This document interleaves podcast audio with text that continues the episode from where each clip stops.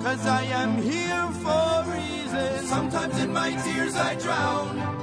but I never let it get me down. So when negativity surrounds, I know someday it'll all turn around because all my life I've been waiting for, I've been praying for, for the people to say that we don't wanna fight no more. There'll be no more war, and our children will pay. One day, one day, one day, one day, one day, one day. 呃，大家好，欢迎来到我们新一期的节目。呃，其实呢，如果我们是我们的老听众，应该记得在一年以前，其实我们也做过一个关于体育方面的节目。然后，二零一三年就是眼看就已经过去了，所以说我们觉得呢，呃，既然之前有这个这有这么样一个传统，我觉得今年我们也应该继续保持下去。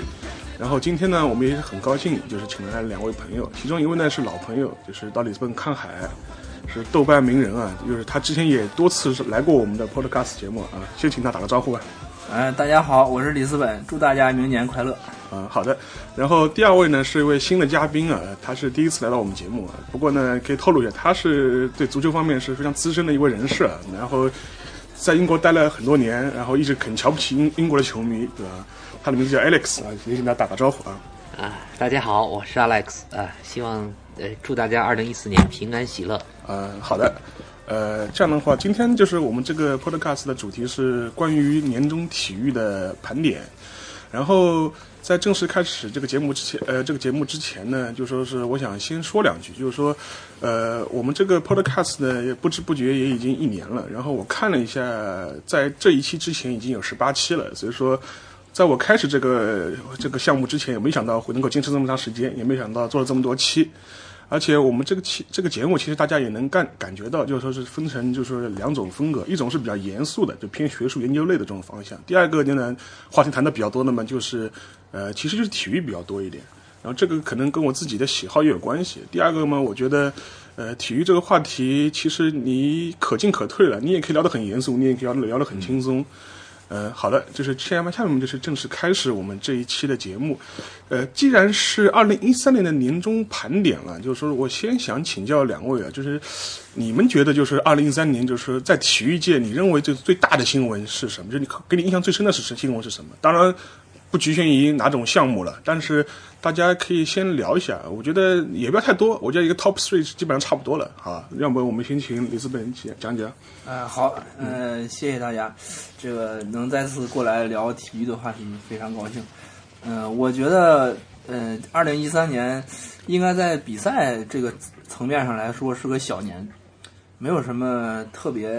震撼人心的赛事。嗯嗯，但是即便在小年里边，还是有震撼人心的队伍和人出现。嗯，我觉得如果所有的项目全算上，对。这个 top one 当然应该是拜仁慕尼黑了，啊，是那是、嗯宇特别宇宇宙队，宇宙队，没错没 错。呃，作为我这种西班牙球迷来说，嗯、我们最好的教练去了这个队，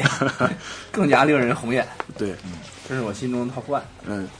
如果还能列三个吗？对，每人列三个吧，我好好觉得好好啊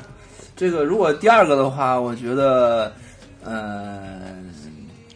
呃，如果说是什么项目都能讲的话，嗯我觉得第二个我可能想列网球。嗯嗯，我我心中这个 top top 呃，这个能列到大事里面这件事情，嗯不，算是个战绩。对，我觉得应该是费德勒呃，这个对比赛统治能力的下降。啊因是为，今年我是亲眼在上海网球公开赛看见呃的，这天王终于不行已了，经无法主宰比赛，啊，有点遗憾。对，然后第三件事情，我觉得，呃，可能是因为我关注排球，对，啊、我觉得应该是泰国女排能再次拿到亚锦赛的冠军。哦，对对对，当时好像是不是就是刚一比五之后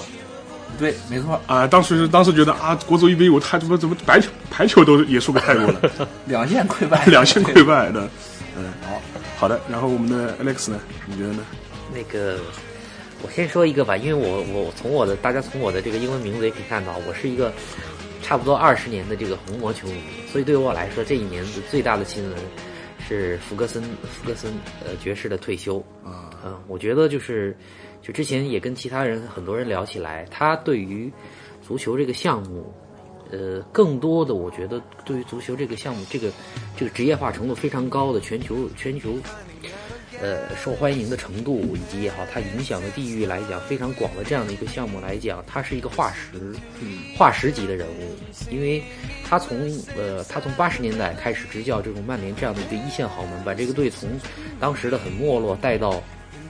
后来的这个欧洲的这个顶级豪门，嗯，然后拿到的欧冠的冠军，而且他整个伴随着英格兰足球从这个八十年代的那个海海瑟尔体育法案之后的竞赛里面的崛起，这是一层，这是这个是从竞技层面的。更，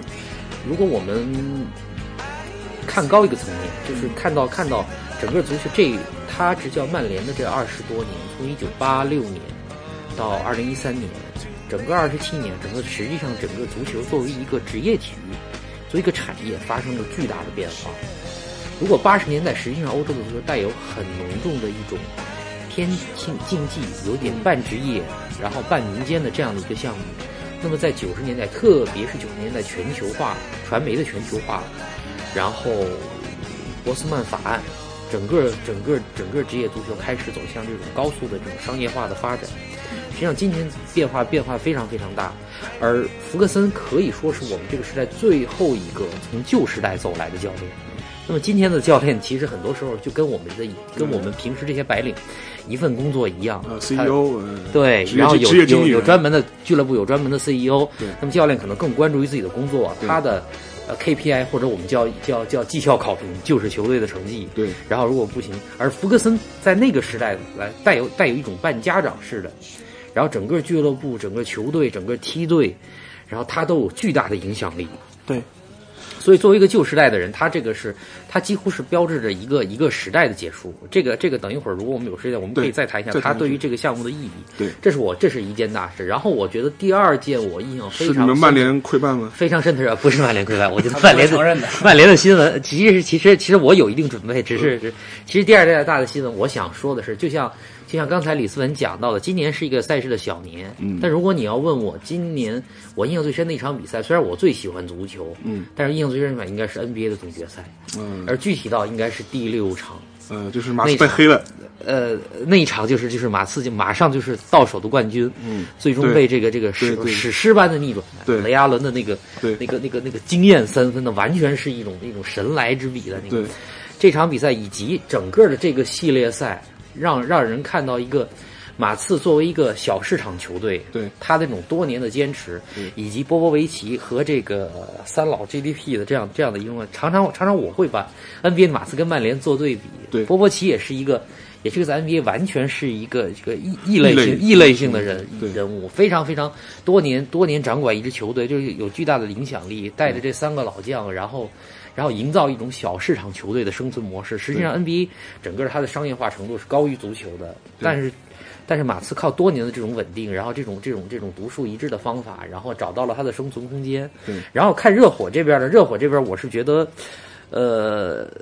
当年的这个三巨头，实际上现现在变为可能两个人主宰，但整个他的这些角色球员，特别是包括雷阿伦这些老将，对，你会觉得整个这个系列赛所有的之前那些铺垫，我我一个我一个同事，我一个曾经的同事，在在在在在第六场比赛之后，他发了一个微博，嗯，他说他说之前所有那些啊仿佛都是给雷阿伦最后这个三分，嗯呃做变成了变成了背景，嗯，所以这么一个传奇性的一个一个一个一个一个射手，一个神射手，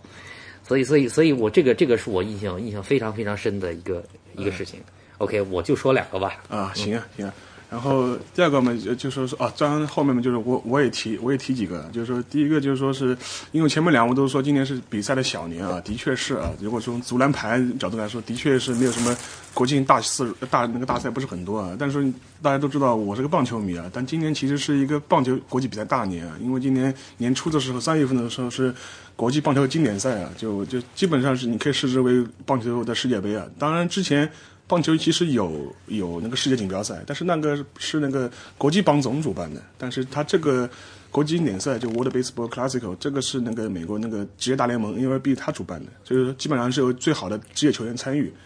然后它的赛赛制基本上现在变得也跟那个世界杯一样，就四年一届。呃，今年是他第三届，然后今年的呃，然后所以说这个这个是肯定是如果对这个领域比较感感感兴趣或者关心的话，今年是一个比较大的一年。然后当时其实我呃，这当然最后的冠军是那个那个那个波多利狗了，就是他拿的是那个是那个冠军。然后，然后这个其实呃也不意外，因为其实加勒百呃加勒比海地区了，就是实际上是棒球人才非常多，而且基本上也是美国职业大联盟中比较好的球员都是加勒比海，加勒比海那边来的，呃，所以说，但是其实对我来说，我印象最深的是是当时是你们的中国队，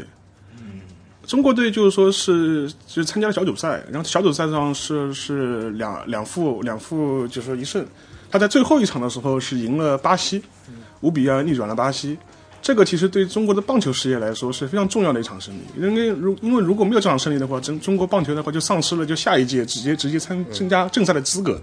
你要必须从预选赛开嗯预选赛打嗯啊、预选赛开始 要打压大区，哎，大区开始打起，就这样的话，就整个一个形势就完全不一样了。更更何况，在奥运会已经取消棒球项目的一个大的背景下面，其实对棒球中国棒球事业来说是非常重要的一一年了。就这个是，呃，就是对我个人来说，我印象比较深的。第二个事情，当然前面没有提到了，当然我不知道棋类算不算体育了。就是说如果棋类算体育的话，那就是中国围棋了。中国围棋今年打满贯啊极为辉煌，极为辉煌，打了满贯六六冠呢，拿了六个冠军啊，这个基本上把日韩全灭光了，就属于。所以说我也我也觉得很奇怪，怎么近怎么就是最近几年，那么中国围中国就突然一下变得这么强？是呃，这个我也蛮意外的，更何况像韩国的一帮李世石啊这帮人，好像不行了嘛，我就觉得。瞬间就不行了。啊，瞬间就不行了，就啊，感觉非常奇怪啊。所以说，当然，世界这，所以说，我觉得如果围棋算体育项目的话，我觉得这也是非常大的一个事情没啊错。而且中国体，中国围棋好像从来没有这样辉煌过吧？对，啊，我呃但是历史性的啊，历史性的一年超超过了是啊日日韩韩，这是这是历史性的一年，就所以说我觉得这个如果体围棋算体育的话，我觉得对我印象是挺深的一件事情。好的，然后前面我们各自也提过了，就是说我们认为是比较重要的一些体育上的事件，然后我们可以一就一一展开啊。就是我第一个比较感兴趣，前面的 Alex 讲到他那个就是说是那个弗格森的事情啊。弗格森退役之后，这一年其实我们都知道，那个呃曼联战绩一塌糊涂啊。就是我们我昨天还在看了曼联对诺维奇诺维奇的啊，那个场球踢得非常丑陋啊。就虽然曼联一比零赢了，但是这个我当时觉得，我甚至觉得场面上诺维奇其实机会也不少啊，上半场的时候。所以说，所以我觉得整个曼联的衰落，就是跟福克森的关系多更、呃、有多大，而且更何况福克森那本回忆录刚出，然后我也看过，然后我看那本回忆录的时候，倒是我倒是同意那 X 的想法，其实你看那本回忆录里面，呃，福克森他的很多讲法上面，的确他对球队的看法和对球员的这种态度上面，更像是个一个大家长大家长式的这种是的表表现的这种形式，他不是一个非常传统的一个人，所以说这点倒是我们可以再展开再聊一聊。像像像里斯本，就是我我知道你你不是很喜欢，就是说就是说是那个穆里尼奥这样的教练对，那你喜欢像福克森这样的教练吗？嗯，也不是太喜欢。嗯，那你就但是你就喜欢瓜迪奥拉？呃，不是，这就是我喜欢的教练。今年也有人走出我们的视野，嗯就是前西班牙国家队的功勋主帅阿拉贡内斯宣布退休，啊，所以这件事情对 Alex 来说，Alex 的退休，嗯对他影响很大。对对我来说，Louis 的退休影响也很 大。嗯，那他是属于这种刚刚所 Alex 讲的这种传统型的教练吗？我感觉啊，虽然在西班牙可能这种传统型的教练不是那么典型，嗯但是呢，嗯，阿拉贡内斯这个人和老爵爷还真是有点相似之处。嗯，他们年年龄先不提，对呃年龄本来就很相似。对，嗯，就是在二零零八年，阿拉贡内斯率队夺得，应该是西班牙历史上第二次夺得欧锦赛冠军。嗯嗯，这件事情发生对西班牙的足球是一个王朝开始的这个是前奏曲。对，嗯，呃，当时我们这个这些球迷都在讨论说如何改变了以前的这种颓废的气 质。实际上很重要一这点个，其实可能跟 Alex 对 Alex 的理解也是一样的，就是利用家长式的非常、 嗯非常具有统治力的作风。嗯嗯，比如说一个旗帜性的事件，就是他坚决的决定不招入劳尔，劳尔，对嗯从而维持了国家队里面的新的秩序。对这个对胜利来说是很重要的，而且一举改变我们扎西足球的气质。嗯。这也是我们这些球迷津津乐道到今天的一件事情。但是像这种传统式的这种教练啊，就是很简单，就是当年那个小贝跟那个弗格森闹翻啊，其实态度上面其实呃可能也是也是也是受不了这种家长式的这种管理方式，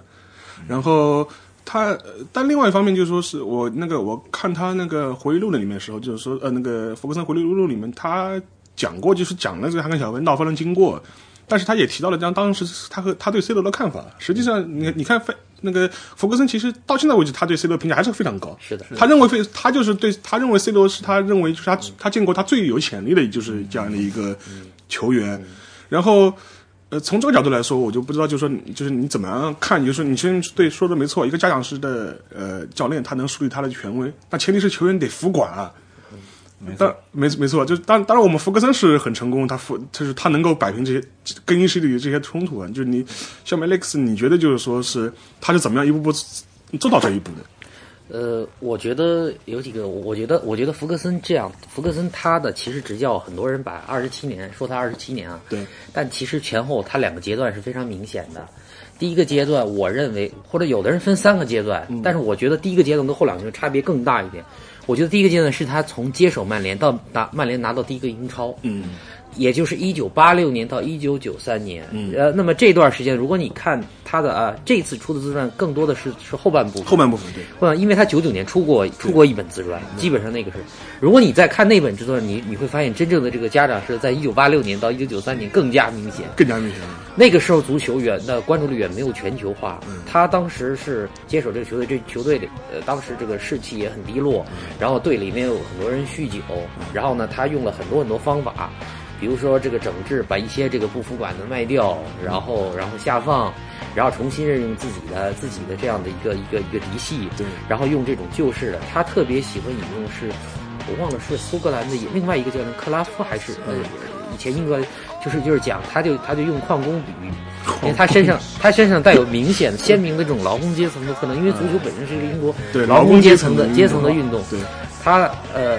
他就他就曾经曾经他喜欢引用那句话，他就说，他说想想那些在在在地下面多少米的一那些矿工们，他们什么也看不见，嗯，说说你的同伴是唯一可唯一可以依靠的，然后大家来到球场上，道理是一样的。这段话在他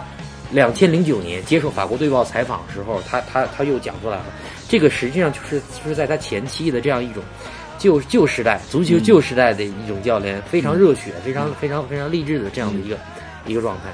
那么第二个阶段，我觉得九三年，嗯他拿了第一个英超冠军，到九九年的第一个欧冠冠军。嗯那么这段时间，整个足协发生了几件非常重大的事情。嗯对，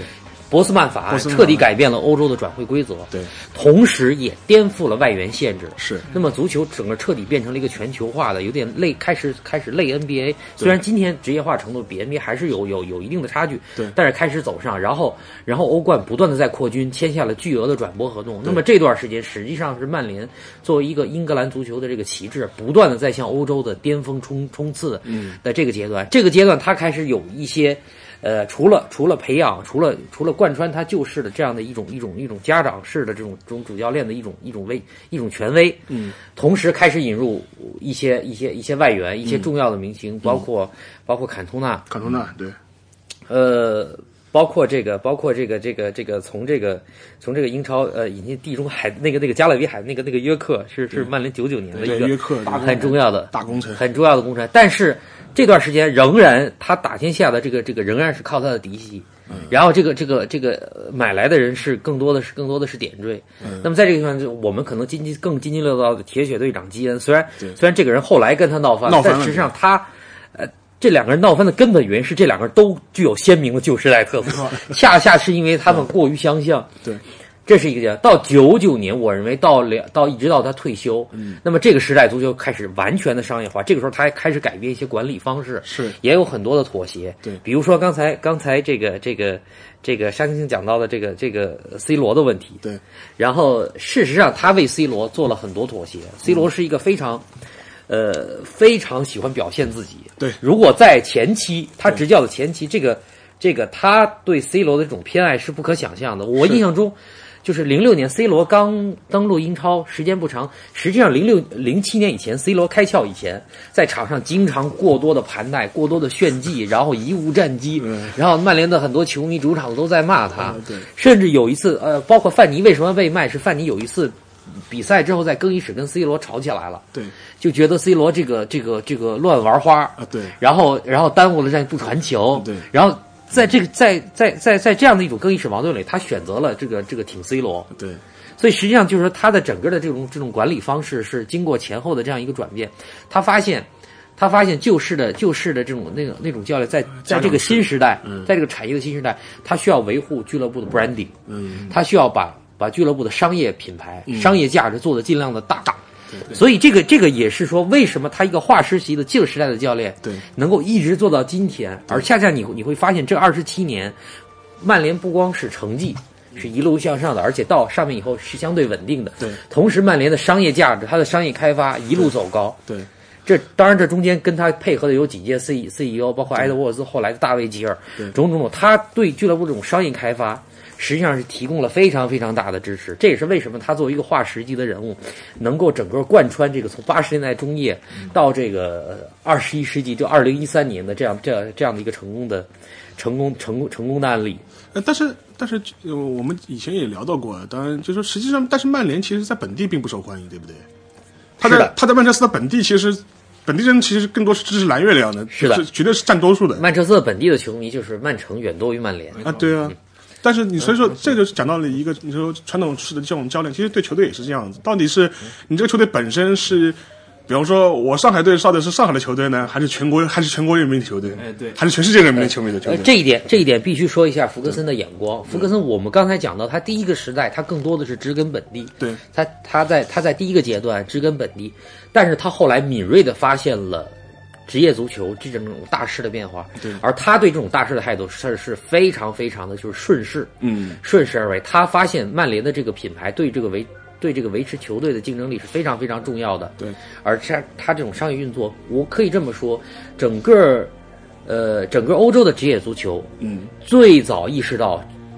足球的市场是全球，嗯然后我的我的我的足球俱乐部的收入来自全球的是英格兰，对因为最早做做英超改革，而英格兰最早开始下大力气，就是开始重视全球的市场，全球的球迷就是曼联，嗯，在这一点上，利物浦是同样拥有，嗯对同样同样作为一个旧式教练，充满浓重的旧式的，曾经辉煌，甚至比曼联还要辉煌的红军这一点利物浦是落后的，对对但是福格森对这一点是非常非常重视的，而且曼联是，就我印象中曼联是最早开始注意开发远东亚洲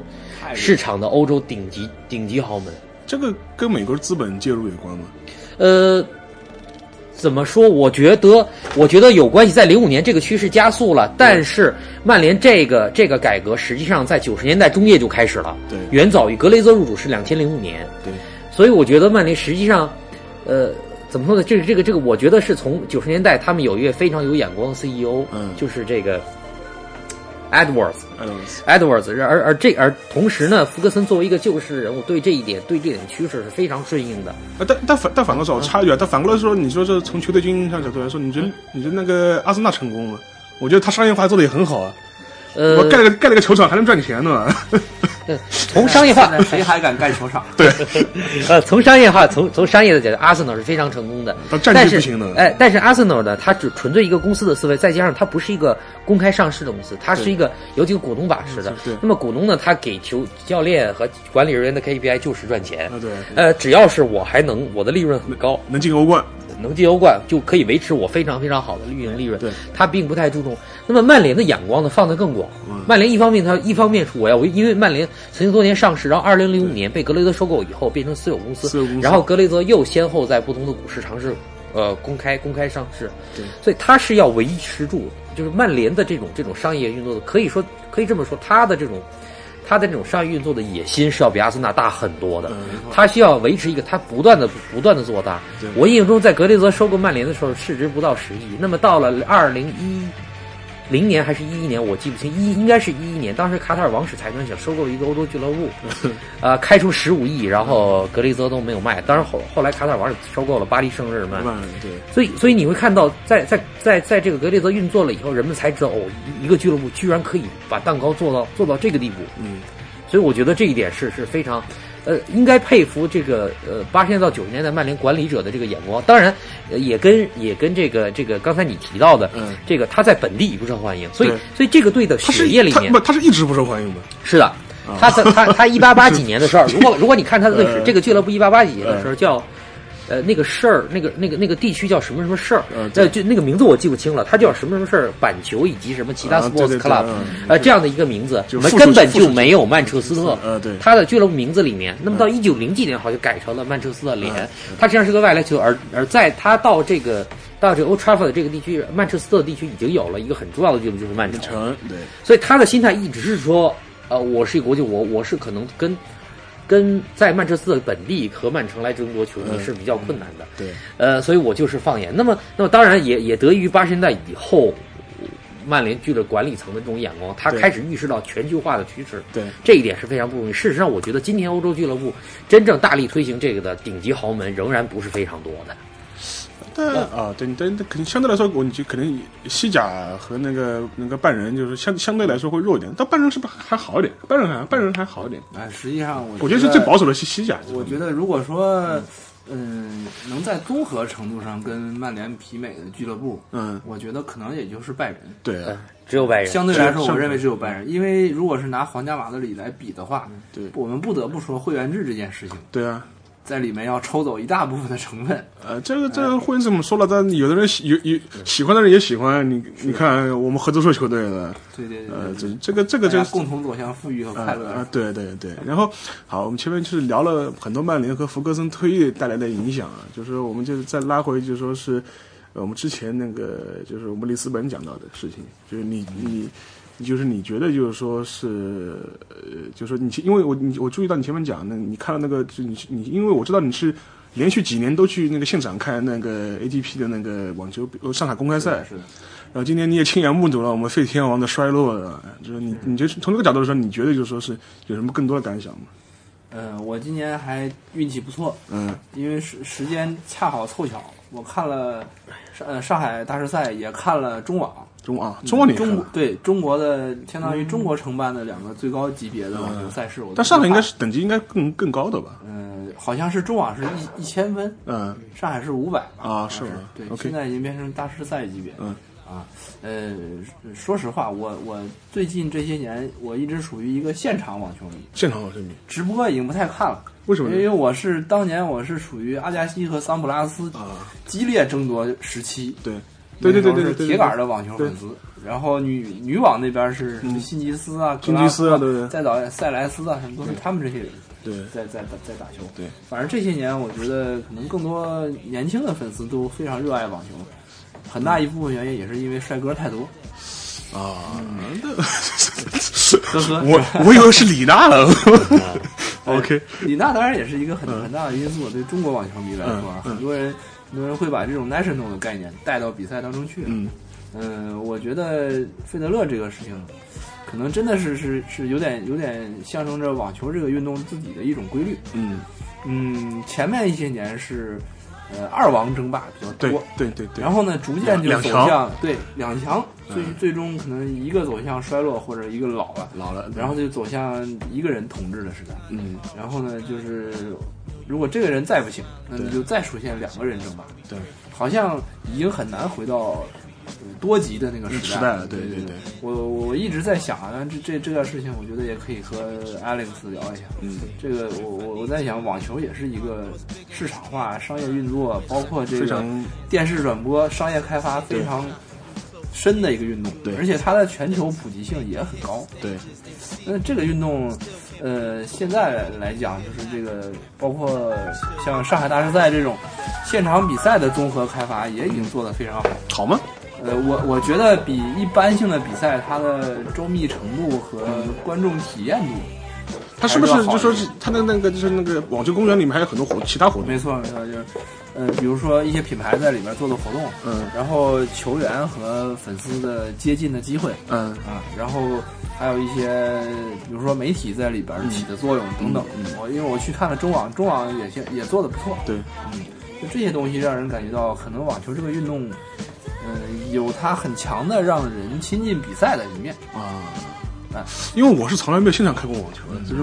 没有听你这么说啊，有机会可以去感现现场感受一下。没错，我有一个偏门的建议，嗯，就是说，呃，如果是你要是去现场看网球的话，我建议你可以选择比赛刚开始早的那几天去。为什么呢？一是比赛特别多，啊，随便然后随便看这，个整个网球公园里面到处场子都在打，叮当叮当，非常热闹、热烈，可以随便串场票，价也便宜，随便串场，随便串场。嗯然后在一些小场里面呢，你可以呃站在坐在离球员非常近的地方嗯，嗯看他的技术发挥、战术，包括双打球员两个人的沟通等等。嗯，我觉得这真的是一种身临其境的魅力吧。对对，听这个听这个李思稳这么说，其实我也挺遗憾的，我没我没有在现场看过网球比赛。呃，今年他说的这个话题呢，我想我我这边想回应的一个就是关于网球这个项目，就我常常说，就是就是今天的这个这个职业体育，然后这种。这种受欢迎程度存在着两个世界，一个世界是以北美为主导的棒球、篮球，嗯，呃橄榄球棒棒球、篮球、橄榄球，对以北美为主，北美影响的北美文化圈。这里面除了北美之外，加勒比海、菲律宾、受点影响，韩国、日本、韩国、日本、台湾，呃，台湾。另外一个世界呢，是以足球为主导的，以欧洲为为影影响为的嗯以中心影响的，呃，足球、拉美呃嗯足球、拉美，然后南美欧洲对、欧洲，然后东亚、中国实际上受欧洲的影响更多一点，更多一点更多一点。对，但是我觉得只有一个项目是跨这两个世界都非常受欢迎，嗯就是你会发现就是只有就是网网球对对它这的倒是四大公开赛，对有有有既有这个美北美世界的，对对对，啊，也有欧洲的经典的百年历史的法网、温布尔顿，也有澳洲新世界对。所以我是觉得，作为网球，网球的这个项目，它的商业开发史，其实嗯如果有机会的话，我我我不知道有没有研究这方面的专注。它是跨开，而且网球很有意思的，它找到了精准定位，它的目标客户就是中产化。对网球是一个非常非常中产趣味的，在不同的国家里面，嗯在主要的这些国发达国家也好，发展中国家也好，它都成功的成为了被这个中产阶级所接受。是，所以我我们现在很多人很多人去现在中国人去看网球，其实也是有种中产阶级的生活方式哎是啊，的小布尔乔小布尔乔亚的趣趣味对 吧？看场看场那个网球啊，或者是或者怎么样。但是你前面讲到那个横跨，你说是北美体育或者欧洲欧式的这种旧体育，其实那还那高尔夫呢？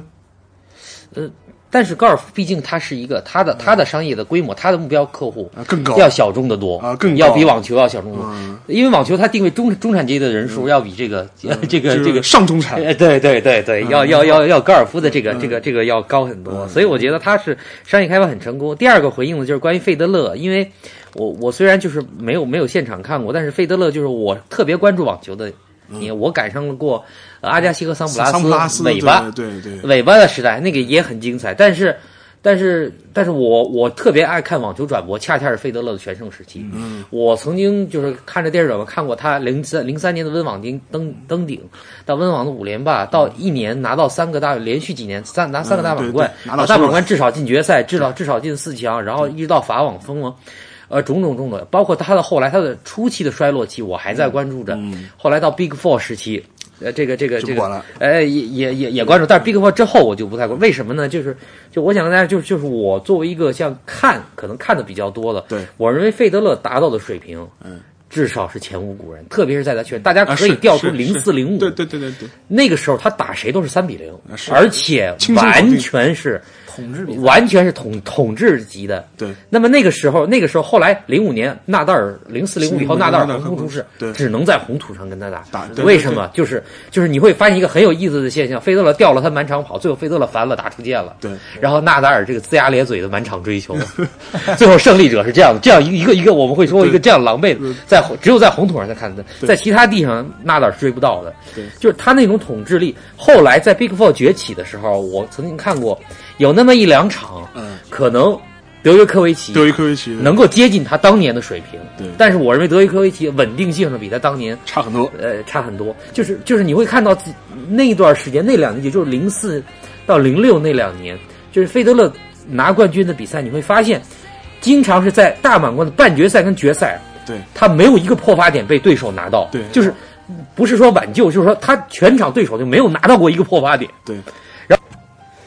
然后呃呃，费德勒这种水平，我只在可能德约科维奇在在在某些比赛里面看接到近接近，但是我觉得稳定性还是差很多。而且他的技术动作，我觉得其实整个世界职业网球可能要当做教科书推广，也可能完全不能推广，因为我 我毕竟没不太打，我不知道他的技术动作动作非常非常小，动作幅度非常小，对但是出来的击球的效果简直是完全是是一种人球合一的状态，我所以让人看的看的绝对是如醉如痴的。嗯对虽然那个时候我特别希望能有人然后挑战一下挑战他嗯，但是发现差距非常非常大。所以我觉得今年像今年他这种完全就是可能打重大比赛也无法打进四强，对，可能到了八强就就就对就到对真的是，呃，他的状态能够维持从我觉得从零三年他的温网登顶到现在能够十十年，年这绝对是网球史上的，就是史上的就是我我我我估计绝对是 number one，就是可能可能桑普拉斯跟阿加西也很难达到他他这样的一个。一个水平，未来会不会有人超过他？我我我们现在很难说，对但至少现在看起来，我们现在看到的人跟他还是有一定差距的。对，因为前面你讲到个点很有意思的，你就是说网球是能够横跨北美体育和欧欧陆体育的这种一个项目啊。然后我，然后，但是我想到是什么呢？就是说是你说对北美北美体育，可能对中国人来说比较熟悉的就是像 NBA 这种模式，但因为你前面呃我们 Alex 也讲到，他印象最深的就是那个就是那个等于是上个赛季的 NBA 的决赛第六场那场比赛我也看了啊的，这个打得惊心动魄。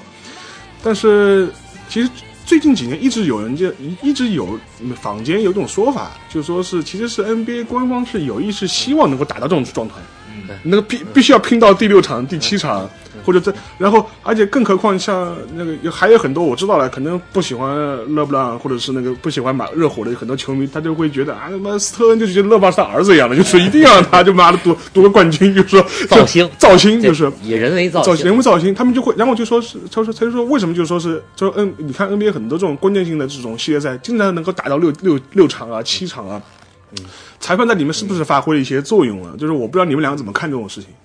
呃，我先说吧，我觉得今年就是就是一直有有有有坊间有各种阴谋论，对，比如说一些关键精心通过的比赛对背后有人为操作对。我个人觉得啊，就今年看了这个系列，以前我也曾经怀疑过。对，我个人觉得，咱们先说这个整体操作，我觉得这个不太可能。很难的，难像难度太高。难度太高。对像马刺，像最后这个这个第六场，先是那个最后，对啊，如果我们看到对啊最后两分钟对发对生，对，帕克是非常高难度的上篮领先，先对眼看着要盖棺论定，对可是莱昂纳德那个罚球关键的罚球两罚一中，中才给了雷阿伦 翻盘的这个机这个机惊艳机会三分的机会对对，就是就是这样的脚本，我觉得完全是完全写不出来的，完全是写不出来。而且假如说真写，大家按照这个演对，也很马难刺到这个时候不 放了，反悔了，这个这个这个没有没有任何办法去去去去控制它对，所以我觉得很难。然后呢，这是一个因素。第二个呢，就是裁判的因素。我们对裁判因素一直都有 NBA 的裁判呢，就是 NBA 他的就是我常常跟身边人说 NBA 的黑哨或者官哨，他是告诉你的，明告诉你，他是明告。比如说 NBA 有些有个就是最最极端的，曾经就是其实就是零六年的总决赛，就是小牛小跟热牛火就是火，对第一个热火，当时当时造星造韦德，后来他们就出编出了体毛法则，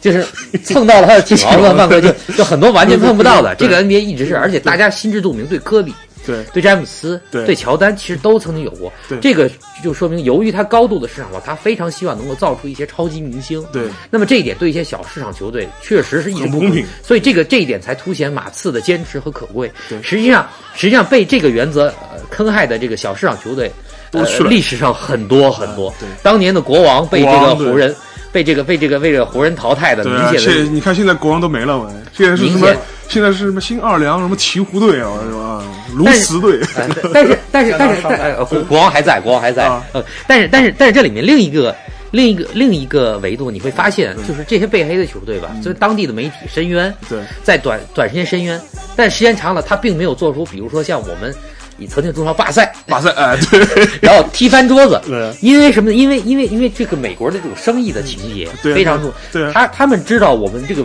明星是维护嗯整个联盟的商业价值，对关注度，对转播比比赛比赛转播的收视率，对的一个。那么整个联盟整个商业价值维系住了，无论对大市场球队、小市场球队对都是有好处的。所以大家实际上就是心心中心照不宣，嗯所以渐渐大家成为一个默认规则。那么，假如小热对这个有稳定的预期，他也可以就这个稳定的预期去准备比赛。这就是说，我们常常说说法律，什么叫法治社会？就是你对法院的判决有一个稳定的预预期期对。那么 NBA 就是就是这种偏哨、这种偏超级明星、偏大市场球队这样的原则，大渐渐大家形成了一个稳定预期。对那么在这个预期下，在关键时刻，在特别关键的，一般裁判会让球员决定比赛。对但是整个场比赛，裁判肯定会有一定倾向。对所以这个这个这个是我大致的这个这个看 NBA 到现在的一个一个一个一个感受。哦当然了，像我这种像我们这种看棒球的人，就觉得有一点就是 MLB 就是一种有有的时候会嘲笑 NBA，就是就类似拍发现这种事情就会说，你看 NBA 又是出这种偏少这种。但是但是 N 但是呢我们那个职呃职棒大联盟就美职棒，就是说是它基本上最近几年就是决赛经常会出现四比零横扫啊这种，或者四比一这种横扫，就基本上很少会会出现这种很焦灼这种状况。然后当然每次。事后也会说啊，可能对那个市场收视会有影响啊，对对对那个市有或者一些小市场球队能够杀进决赛啊，会有影响。但是像比如说像杨基啊，这两年战绩就不是特别好，或者是所以说，像从这个角度来说，我就觉得就非常的有意思了。就是说是呃，所以说我们会有的人会看那种 M M L B 的人就会说啊，你看就是我们 M L B 就是毕竟是这种老传统的这种这种这种这种联盟，就是职业联盟会相相当于这方面的这。这种东西偏的东西会少一点，有就当然这只是一种主观的看法，有可能是这样，有也有可能不是这样。另外，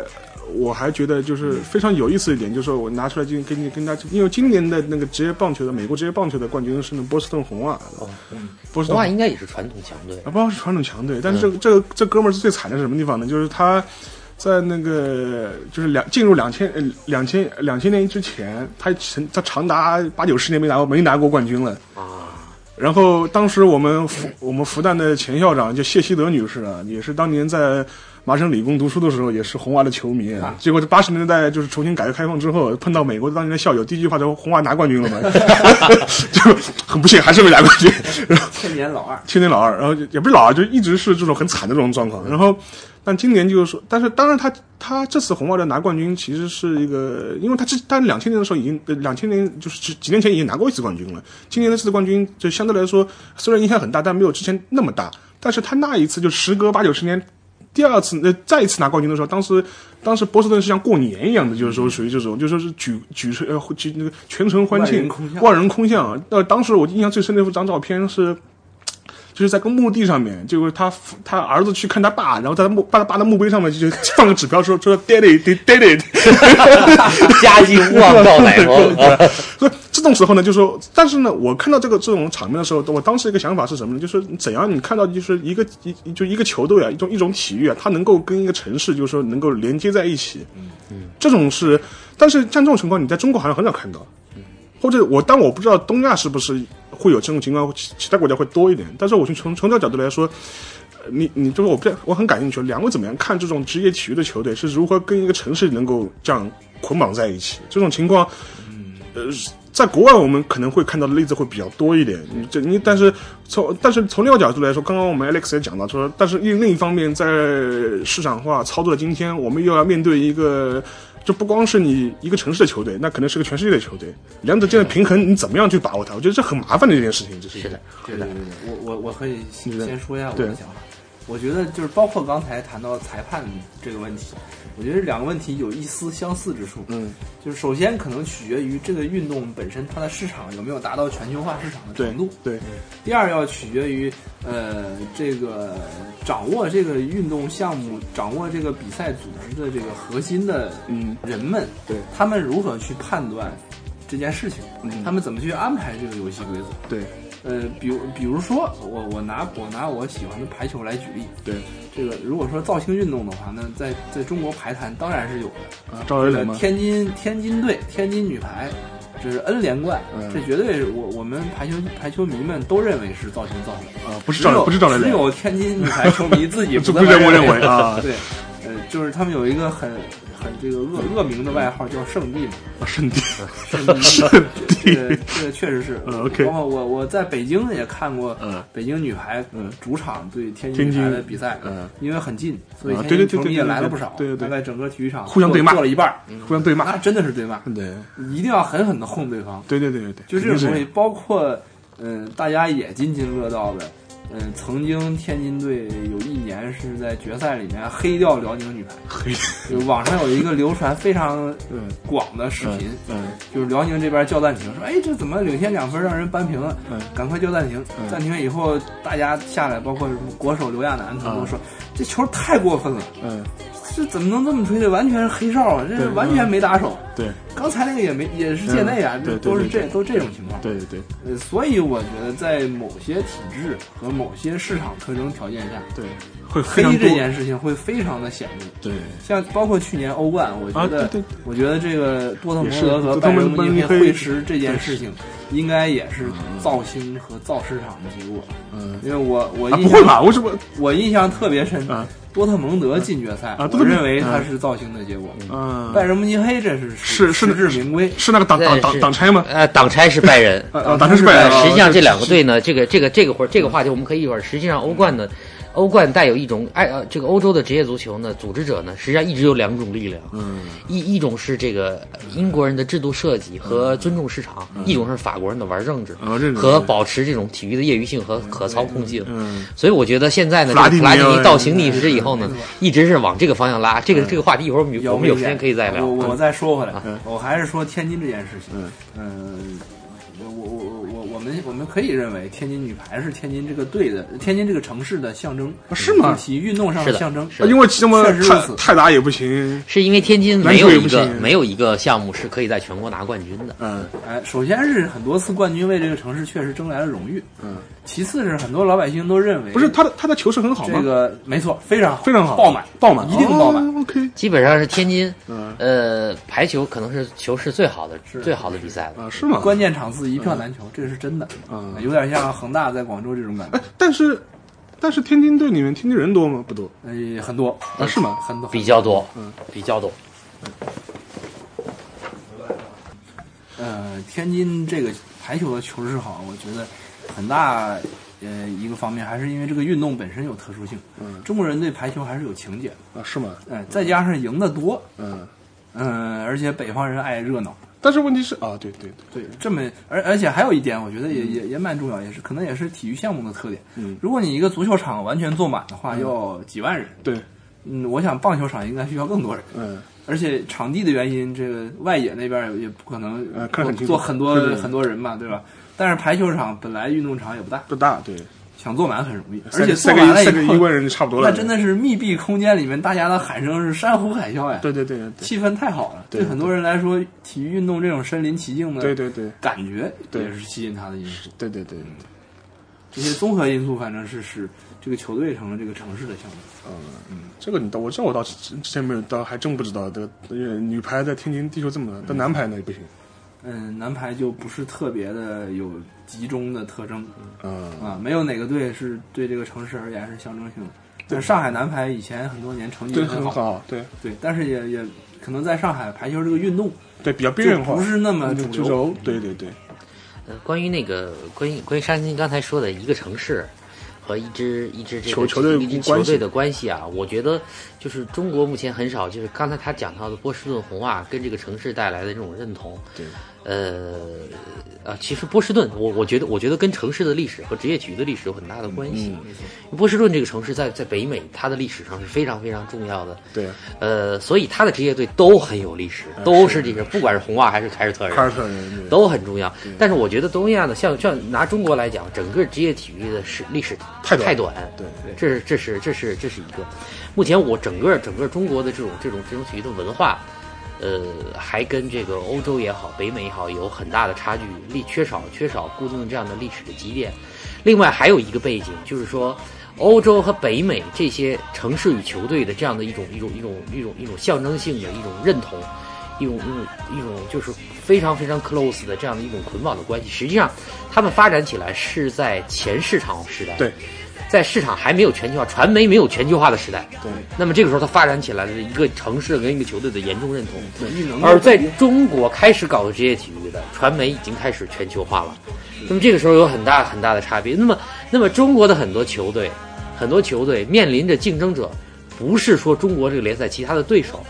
同城的对手，而是远在天边的曼联、阿森纳，没错，呃，非常非常有意思。我我我我在英国留学的时候，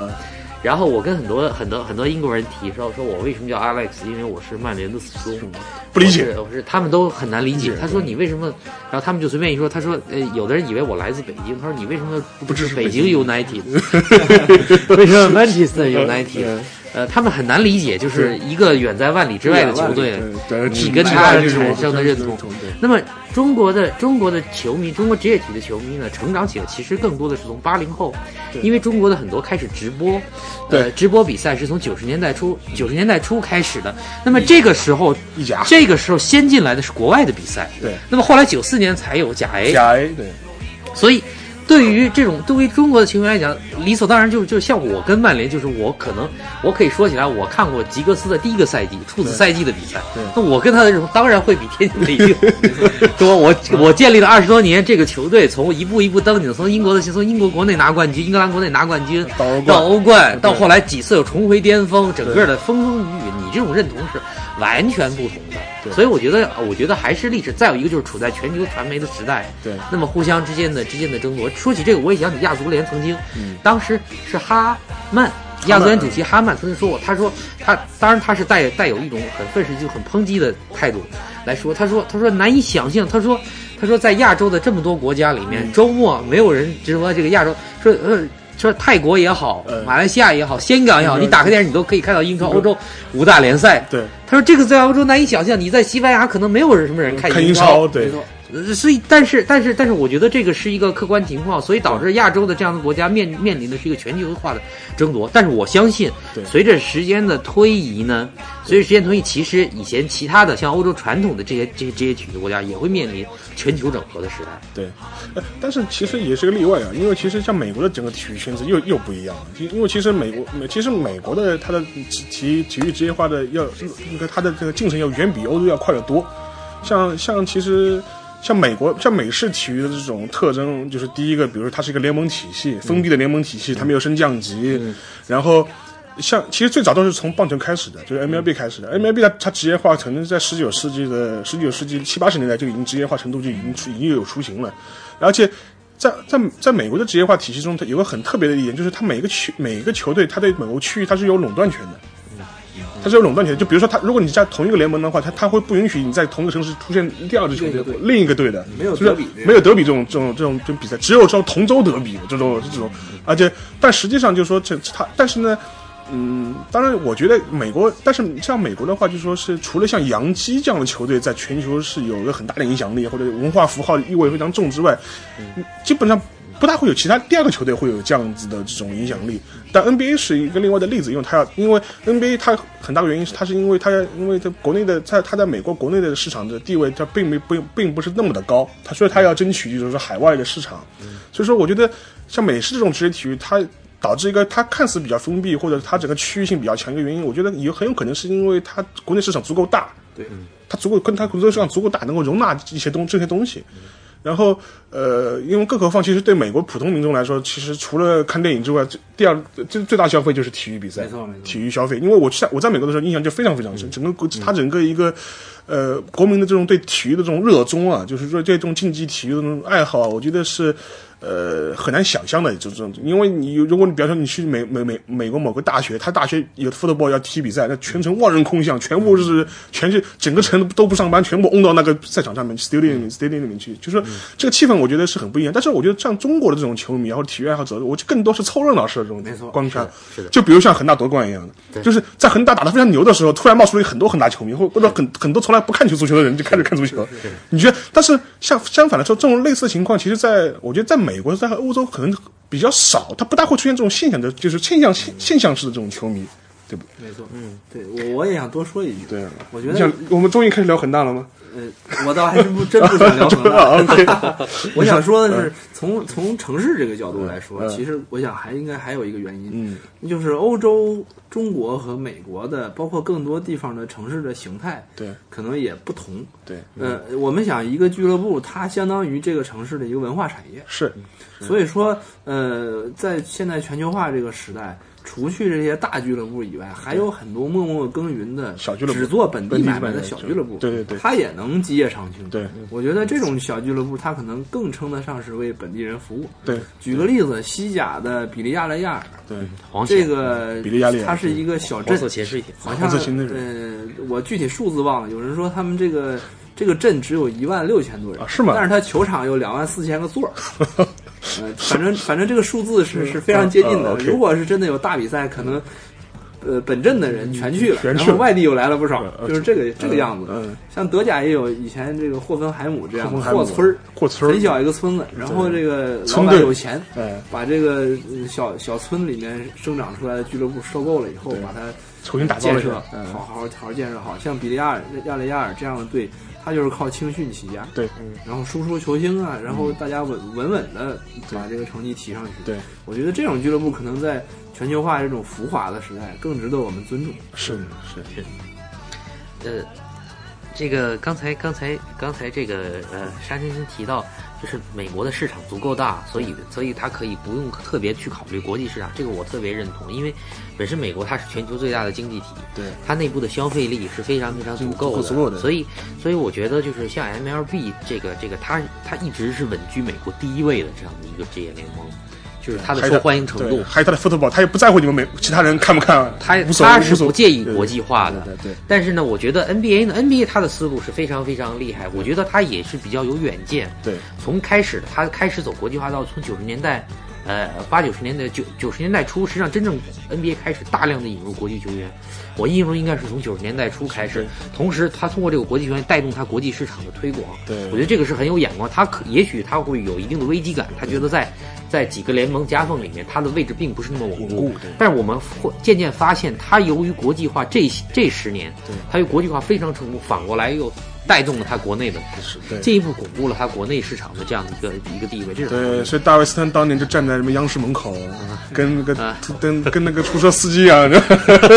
送版权了。 然后，呃，然后从欧洲欧洲职业体育来讲呢，这足球联赛呢，呃国际市场对它非常非常重要。对很多很多小俱乐部其实如果没有国际市场的话，其实并不是那么容易。当然，有一些俱乐部可以靠靠刚像刚才李斯文说，立足于本地，它可以活得不错。但整体来讲，由于欧洲的经济不是很好，对而且而且这个这个整体的经济环境，人们的消费力的下降，所以现在欧洲会越来越整个整体趋势会越来越重视。对呃，全球市全场球市场，对。哎，因为前面我们其实聊了很多，就是说是足篮排啊，甚至棒球啊，或者甚至甚至甚至甚至就是网球啊，全球的这个动态地，主要是我们认为一些比较重要的现象或主要大的一些事情，引发了一些一些讨论吧。另外一个我比较好感兴趣的是，我们后面可以聊聊，就是说我们整个二零一三年，就是我们在场这三位啊，就是你自己亲身经历过的这些体育事情，就是你就不是你看新闻看到的，是你真正亲历过的、亲眼看到的、亲眼体验过的事情。就比如说你看了哪一场比赛对你印象特别深，嗯现场去看了，或者是你经历了哪些体育的活动对你印象特别深，有吗？呃，我今年现场看过的也只有足球、排球和网球球，，嗯然后呢，足球也就是中超，嗯，嗯，网球的话就是上海大师赛和中网，中网排球呢也就是女排联赛。一般联赛对，嗯，我还真的是仔细想了很长时间，我觉得没有哪一场球是印象特别深。对，嗯，或者说我印象深的比赛都是在电视上看或者网上面看到。嗯不过我我刚才倒是脑袋里面忽然闪念了一下，有一个镜头我印象还是挺深的，嗯就是山东鲁能嗯来上海跟上港打客场的时候。啊，呃，我看到那个五五球王嗯鲁能进球了吗今年今年签签到的那个新的巴西前锋嗯洛维，洛维拉维啊，不是无球王不是五 球王，我对五球王印象实在是不怎么样了。啊， 这个我我我我觉得就是在中国踢球的外国大腕儿也不少，对反正我们看到他们就是有很多表演，大家印象对也很深。对我对 Love 这个人的印象确实很深，对，嗯，可能是嗯我亲眼看见过的单打的前锋里面，嗯。那就那一下能力可能是最强的人，我觉得。啊，不是不是不是去年看的德罗 巴，不是我，我我并不觉 得德罗巴单打这一下厉害，我觉得他是球没到之前这下啊最厉害，哦，对对对对 对，打位置抢到。对嗯， 所以说就是我我印象最深的现场的球应该是这样。嗯但是我觉得呃，今年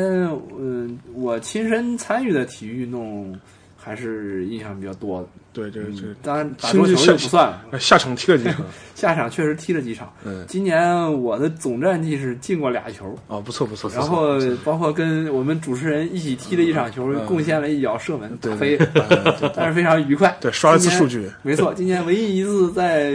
呃二分之一个足球场足球场对对以以上面积的场地上比赛有 正规射门，嗯非常欣慰。对，好的，那 Alex 呢？哎，我我我我说吧，今年参现场经历的，现场我今年现场看的比赛，申花队很大主要就是中中超，主要就是中超。嗯呃，先说一下，这个是本人在时嗯你隔是十八年之后吧，嗯嗯我上一次赛场九五年了，啊，现场天津泰看达，对对嗯对对，京津对德比，嗯哎，对 对对，然后已经九五年了，所以呃九五九六的样子，所以十七八年的样嗯子，所以所以重新看，然后今年看了几场申花的现场，嗯然后我印象最深的可能还是申花对恒大，呃，就是你节奏没有电商这么慢，哦，我觉得其一，其二就是你你现场你会看到，呃你看到恒大的外援，对对对他的那个技技术明显是高出其他人是明的显，对他整个全队起到的一个作用。另外一个就是里皮的临场指挥，对那场球半前上半场申花气势非常攻得很盛猛，非常盛，然后然后里皮通过这样的一个布置在半场的调整，对，然后下半场发力，然后对非常非常一场完胜，这对个觉得明显是高，这是这是这是国际大师级的这个这个这个足球主教练。对，能达到的一个水准。然后我自己参与的呢，这个很惭愧，这个现在本人已经就逐步呃成这个这个大踏步的迈向了这个中年白领，嗯，发福式的中年白 领。然后今年在年初的时候呢，然后这个一狠心买了这个，嗯买了这个呃七十多张这个，呃呃七十多张这个这个一个酒店呃喜来登酒店的那个健嗯健健身身房房加就健身房的游泳池健身券嗯嗯，然后一开始到夏天还是，结果这个十月以后就是就是再也不去了呃不是呃比较忙， 好在是明年到期的，所以我现在哎忙过这段时间还会拾起来。然后我就说一下，就是就是就是国内的，就目前像上海这样的一线城市，其实呃想体育锻炼的人是很多的，但整体上呢，相对来说呢，场境不地好场地是不足的，对环境不是很好，环境也不是很好的。呃，另外就是说，现在现在整个人们整个城市，刚才刚才刚才李思本提到这个这个城市结构对不同国家体育产业和文化的影响，其实我觉得是是挺是这个这这一点是我们可能之前一直不是特别特别感受到或或者忽略的。像现在上海这样的一线城市，它这种新城市人与人之间是比较疏离的，特别是以前的这种旧的对这种这种街坊邻里、街坊邻里疏离掉以后，那么新的又没有形成。一方面呢，就是人们渴望很多体育设施是不足的；对另一方面，人们好像不是特别容易找到可以一起锻炼是那个人锻炼的缺人，伙伴儿，所以这一点是另外所以哎另外一个你因素。你只你只能游泳去了，跑步去了，呃，所以所以这个是另外一个因素，而且特别是现在这种上海白领非常多，大家都是自己或者去买一张健身卡或者怎么样的，对对其实这个是。是是，我觉得这跟目前整个中国一线城市这种这种这种这种社区结构，对还有城市规划是有很大关系。但是我觉得未来未来可能会渐渐的，人们会会更多的去去去组织起来，去去去呃从事这样的很多很多对很多这样的一个体育锻炼。然后其实啊，到那好，到那是轮到我了。就是我印象最深是什么？但是还是还是那个，因为我今年夏天的时候，啊不，应该是先是五月份的时候，我去了一次韩国，然后去了一次釜山啊，有有哥们儿在那去了那，我在釜山现场看了一场就是当地的足球呃棒球比赛，在釜山射击球场，然后。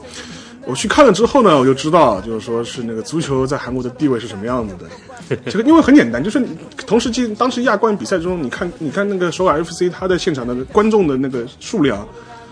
非稀稀拉拉小猫小猫两三只能坐满一半都不到。然后，但是除了最后的亚冠决赛是坐满了之外，它它然后嗯，观众其实那个数量其实很少的。然后，但是你反过来去看它的棒球的比赛，哇，完全是爆满，整个气氛上面就是我就完全是不一样的。这时候你才知道啊，原来原来棒球才是那个韩国的国内的对，第一韩运国是动。韩国是一个北美世界，是是是，它是它是第一运动它是第一运，动它是第一运动。然后哎，整个气氛非常好，这对于我这种我这种看棒球的人们，当然是非常好的一个体观观赏的体验了。就是说是，更何况它就是说整个球场这个比赛的氛围啊，因为我是看了两场比赛，那这是韩国。然后七月份的时候，我当时去 UC Berkeley 开会，然后当然就在这旧金山边上嘛，那当然要去旧金山看场看场比赛啦。而且实际上我我自己一直支持球队是那个旧金山巨人 （San Francisco Giants），然后。然后能够能够亲自去 ATMT Park，就是他的主场看一场比赛，也是一了夙愿啊。作为一个作为一个巨人队的球迷，而且而且而且就是说是这个球场是我看到的是整个所有的球场，不管是棒球、足球，所以棒球是最漂亮的球场。为什么呢？它就是在那个旧金山海湾的边上面，整个球整个球场是面对的海湾的啊湾区湾区面对海湾的。然后你在夕阳西下的时候看这个球场是非常非常漂亮。然后当然也有缺点嘛，因为晚上会特别冷嘛，这海风往里面吹啊，就是就是这是它缺点的地方，但是整个体验非常好，就对我来说是两个非常难得的体验啊。但是说我觉得，然后，因为相对来说，我我也比较过，我去年也我去年正好是在纽约，也也去纽约看了一场，就是没有看洋基的比赛，是当时是洋基是客场，当时去看了一下 New York Mets，就是那大都会队的比赛，整个气氛就当时的感觉不是特别好，为什么呢？整个郊区非常破，整个它是在一个郊区的一个、一个废旧的汽车厂边上，是个破车厂，然后边上是个球场。当时觉得，呃，这这感觉不是很好，更何况这球队我也不是很喜欢嗯嘛。但但是去那个 San Francisco Giants 的 AT&T Park 的体验非常非常好，啊，这是个人的这种观赛的这种体验啊，就是说是，然后讲到今年的这个个人的这种体育参与活动呢，就是说是，其实我今年是倒是重新开始踢球了。就是到重新开始踢球了，然后是呃，当然也不多了，踢过三四场球，呃，就基本上就属于这种，呃，就是属于这种就是后防大将，射门有力量，呃传球有力量，但是总归是总归力力过力量过力量过大，就属于这种这种这种状况。然后另外一个就说是，跟就是前面也提到了，就是说个人可能比较多的是就是个个体化的运动会比较多一点，跑步啊或者游泳啊，然后坚持了一年下来，觉得效果显著啊，这个肉掉了不知道多少斤，然后整个身整个的身体状态也觉得非常好，是最近几年我觉得是最好的这种状态。所以说这个时候我觉得这种体育啊，个人我对于自己的个人生活的习惯的保保持啊，各种状态的调整啊，我觉得还是非常好的。